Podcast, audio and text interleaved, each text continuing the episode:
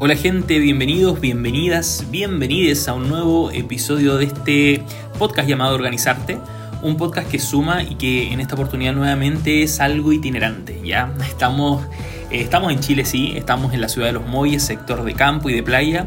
Eh, un espacio ideal para poder reflexionar cuando eh, el día a día nos pasa la cuenta. Un espacio para tomar aire, para relajarse eh, y para pensar, ¿ya? Mi nombre es Dago González, como siempre te doy la bienvenida a este proyecto y te agradezco por estar acá. Eh, es una nueva semana, en esta oportunidad estamos a día jueves, eh, las disculpas del caso, tuvimos algunos problemas de agenda y de conexiones, así que no pudimos llegar al miércoles con el capítulo, pero estoy muy contento de estar acá porque como todas las semanas tenemos una misión, ¿ya? Poner un tema sobre la mesa y reflexionar respecto a él.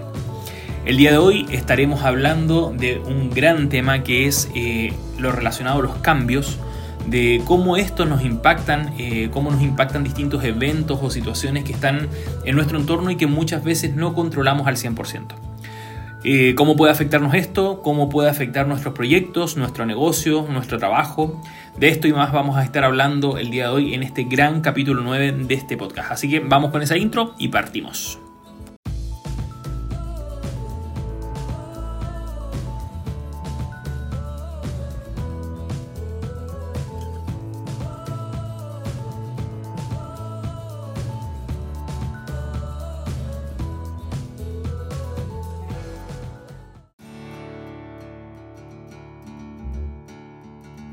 Bueno, y para partir este capítulo 9 te quiero eh, invitar a, mm, a, pensar en ciertas situaciones que de repente son un poquito complejas de administrar y que sin duda tienen un impacto en nuestro día a día y por supuesto en nuestros proyectos. Eh, ¿Alguna vez, por ejemplo, te han despedido del trabajo eh, y, si ese, ese, despido fue inesperado? te invito a pensar cómo te sentiste en esa oportunidad. Eh, o, por ejemplo, si eh, en algún momento te comunicaron el accidente de un ser querido, de una persona importante, cómo eso te obligó a también eh, dejar lo que estabas haciendo y ver cómo, cómo abordar esta situación que es inesperada. un gasto inesperado también creo que es una situación bien compleja de administrar, sobre todo si el gasto es grande, algo que no teníamos presupuestado, cómo lo abordamos en su momento. O si soy emprendedor, una pelea con mis socios, por ejemplo, cómo se llevan eh, o cómo se sobrellevan esas peleas eh, eh, es una situación bastante interesante también de analizar. Podríamos preguntarnos qué tienen en común todas estas situaciones y la verdad es que el elemento que más identifico o que más me suena como común entre estas cuatro y entre muchas otras situaciones complejas es que no las controlamos, que provienen desde el exterior pero nos impactan de manera tan grave que si no estamos preparados para enfrentarlas pueden terminar eh, con nuestro proyecto, pueden terminar con eh, grandes pérdidas y lo peor de todo es que pueden afectarnos psicológicamente y de manera emocional. Y es que es muy común que luego de cualquiera de estas situaciones aparezcan sentimientos de frustración, de desánimo, de pesar, eh, incluso grandes depresiones se han originado precisamente en momentos de la vida que no controlamos y que al parecer tienen algo de poder sobre nosotros y también sobre nuestras acciones. ¿Alguna vez te pusiste en ese escenario de un gran cambio o alguna vez has vivido un escenario de este tipo? Siendo realistas y de manera muy personal te lo pregunto, ¿alguna vez te preguntaste qué pasaría si el escenario actual, ese en el que estás muy cómodo, muy cómoda, eh, en el que todo parece ir bien, da un giro inesperado? Eh, y no te estoy hablando de un cambio de plan así como ya, lo hago mañana, lo hago pasado mañana o ahí veo cómo lo soluciono. Te estoy hablando de situaciones que nos obliguen a movilizarnos eh, de manera completa. Todo nuestro proyecto, toda nuestra vida, toda nuestra proyección eh, se ve obligada a cambiar a partir de esta situación. ¿Cuánto puede tolerar eh, tu proyecto? ¿Cuánto puede tolerar tu negocio? ¿Cuánto puedes tolerar tú personalmente? Te mentiría si te digo que tengo la respuesta y que conozco la fórmula para poder sobrellevar este tipo de situaciones. Y es que creo que en verdad nadie tiene esa respuesta, ¿ya? Pero avancemos en el desarrollo de este tema que me parece muy interesante y que estoy seguro de que algo nos puede dejar y que nos puede agregar algo de valor eh, y sobre todo dejarnos un aprendizaje para, para poder aplicarlo en el día a día. Por entender que es un cambio. ¿ya? El sitio talentum.com.bo nos dice que el cambio es una parte fundamental para la evolución. Hace que las cosas se renueven, mejoren y se adapten. En lo personal creo que es una visión bastante positiva eh, la que da este sitio y creo que me agrada por lo mismo, porque nos invita a entender los cambios como algo bueno, como algo que muchas veces nos cuesta y que es común, ya que no estamos preparados para salir de esa zona de confort en donde estamos cómodos, estamos abrigaditos y tenemos todo lo necesario. Eh, pero podemos evolucionar sin cambios realmente, podemos mejorar eh, si no dejamos de hacer lo mismo que veníamos haciendo de manera cíclica o de manera repetitiva. Si esta visión la llevamos a nuestros proyectos, iniciativas o planes, podríamos entender que eh, de mantener todo igual, de seguir y de continuar, iremos perdiendo fuerza, iremos adaptándonos a la rutina y empezaremos a dejar que la vida nos lleve en dirección que ya está decidida. Bien, perdemos la capacidad de tomar el timón, eh, de poder dirigir. Si esto nos pasa, pasamos a ser como un barquito de papel, un barquito eh, que pensamos que controlamos, pero que en verdad se mueve solo.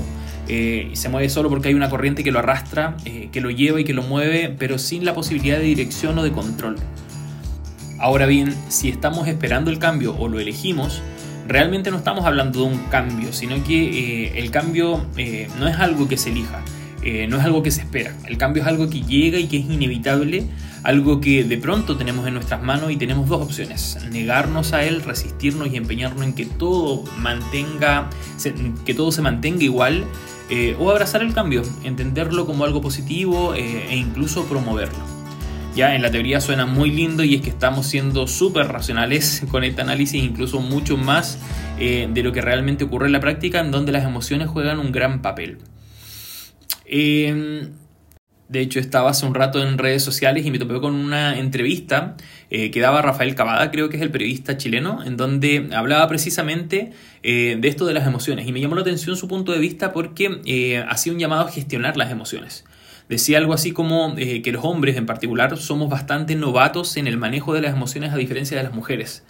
Y es que algo de razón le encontré porque él mencionaba que la única emoción que generalmente expresamos eh, es el enojo o la rabia, ¿ya?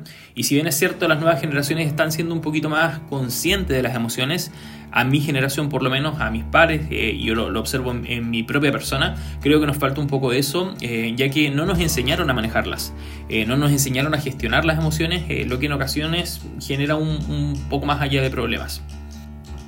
Frente a cambios importantes, por ejemplo, muchas veces nos inclinamos por enojarnos, pero en verdad es esa la emoción correcta ¿Será acaso incertidumbre? ¿Será miedo? ¿Será nostalgia? ¿Será preocupación?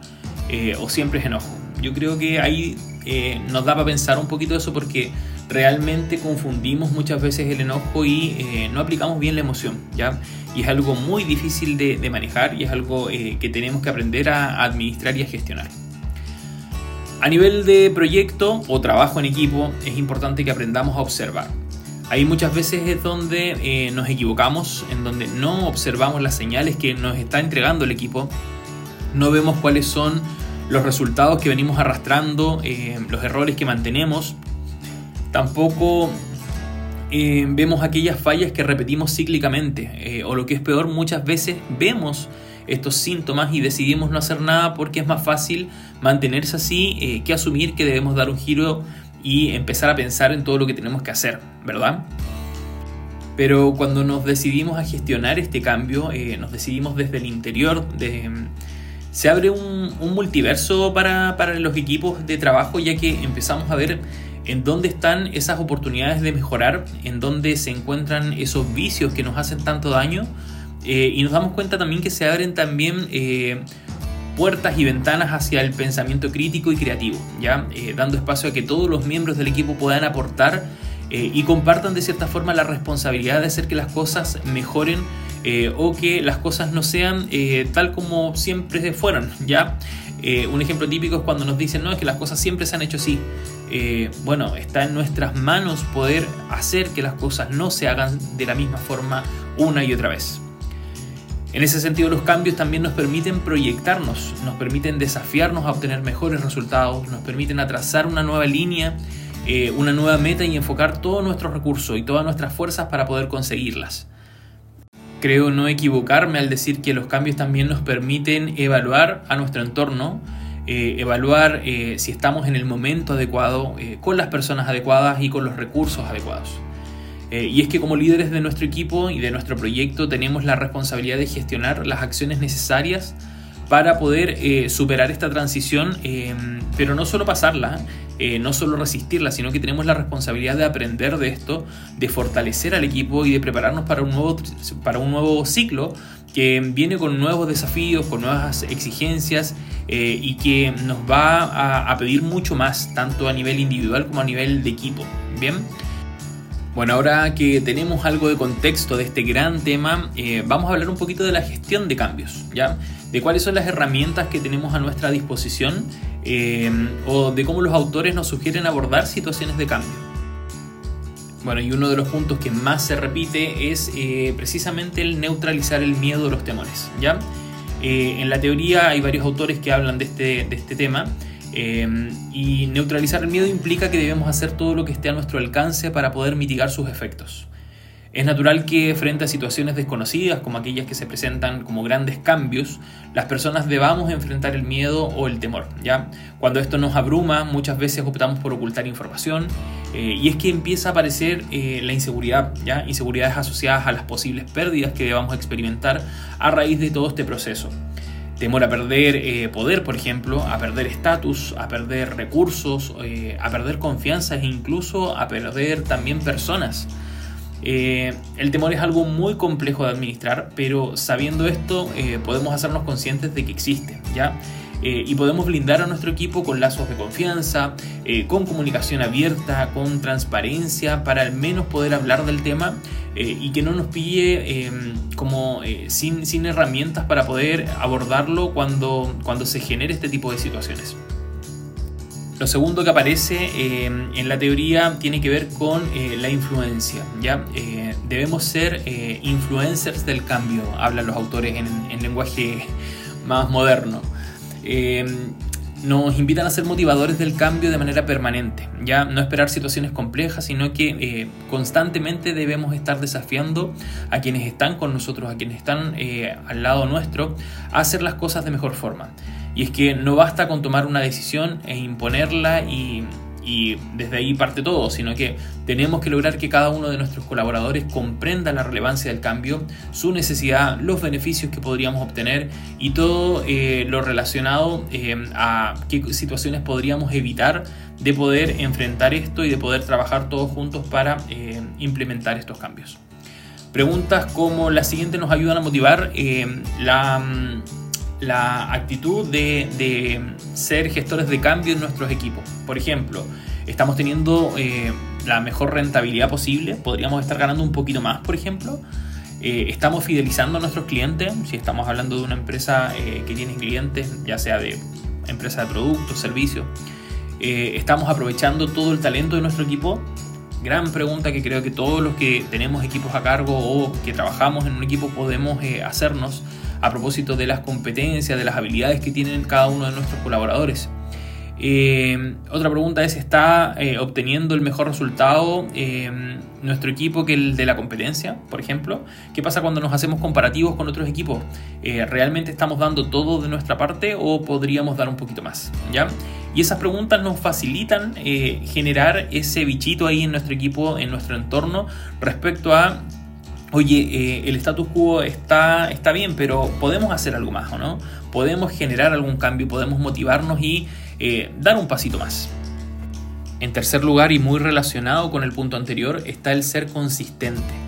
¿ya? Eh, tenemos que asegurarnos de que lo que ocurre en el día a día, en nuestro proyecto, en nuestra organización, en nuestro proceso, sea coherente con los objetivos del mismo. ¿ya? y esto también tiene relación con eh, poder demostrar que lo que está ocurriendo en el día a día también se desprende desde la estrategia, desde nuestra organización. Eh, cada uno de estos miembros del equipo eh, tiene que tener la claridad suficiente de dónde está, de qué es lo que está haciendo, de cuáles son nuestros objetivos, de cuál es la hoja ruta trazada. y esto nos permite socializar lo que estamos haciendo y detectar si estamos o no en sintonía ya que todos somos parte de la tripulación del barco y tenemos la obligación eh, de saber, de conocer cuál es la dirección hacia donde remamos. ¿ya? En ese sentido fundamental que la hoja ruta la tracemos en conjunto, de manera consensuada, eh, y que demos un espacio para no estar de acuerdo para redirigir si es necesario nuestro timón, eh, ya que, tomando la metáfora del barquito de papel, eh, hoy tenemos que ser conscientes de que para poder navegar en alta mar tenemos que eh, hacerlo en equipo, ya todos juntos, de lo contrario las posibilidades de naufragio aumentan de manera importante, de manera significativa. Bueno, y lo siguiente es proyectar el cambio, ¿ya? Y cuando hablamos de proyectar el cambio nos referimos a preparar el camino. Ah, decíamos en la intro que eh, generalmente no podemos planear o esperar el cambio, pero sí podemos anticiparnos y hacer que el cambio se dé en una situación en donde el camino esté en buenas condiciones para cuando esto ocurra. ¿ya?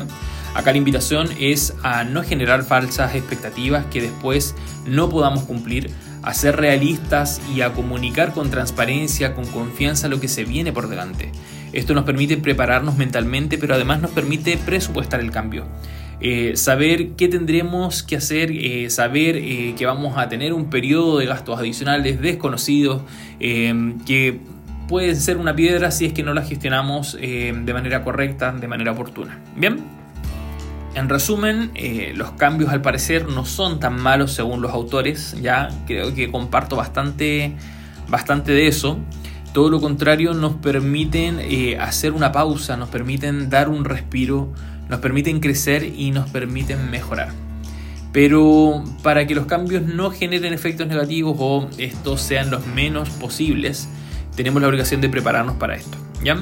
Eh, estamos llamados a dejar eh, esa inocencia de lado, eh, a saber que el mundo avanza, que el status quo no siempre va a ser el mismo y no siempre nos va a beneficiar tampoco. Así que espero que, sea de, bastante utilidad este tema porque creo que más de algún aprendizaje nos puede dejar en todo ámbito de la vida y por supuesto en la gestión de proyectos y procesos que es en donde lo estamos enfocando. Como cada semana te invito a que eh, si este capítulo, si este tema te aporta valor, lo puedas compartir, lo puedas eh, difundir, ahí difundir la palabra, eh, puedas compartir eh, este contenido con tus amigos, con tus compañeros de trabajo, con tus estudiantes, con tus equipos. Eh, espero de corazón que este capítulo sea de utilidad para ustedes, que se dan el tiempo de escuchar este podcast, que como les he comentado en otros capítulos, lo que más tiene es amor y es vocación. Les mando un abrazo enorme a la distancia, los invito a que hablemos a través de Instagram, soy Davo-González- el anfitrión de este proyecto que se llama Organizarte, un podcast que suma eh, y que emite un capítulo cada semana. Eh, voy a decir cada semana, no cada miércoles, para poder prevenir y ponerme el parche antes de la herida eh, en caso de que ocurra lo que ocurrió esta semana. Así que hasta acá este capítulo 9, cumplimos, estamos ya cercanos a los 20 minutos, así que mi intención era dejarlos ahí con un tema para la reflexión de esta semana. Así que eh, nos estamos viendo el próximo miércoles, si Dios quiere. Así que muchas gracias y feliz semana. Nos vemos.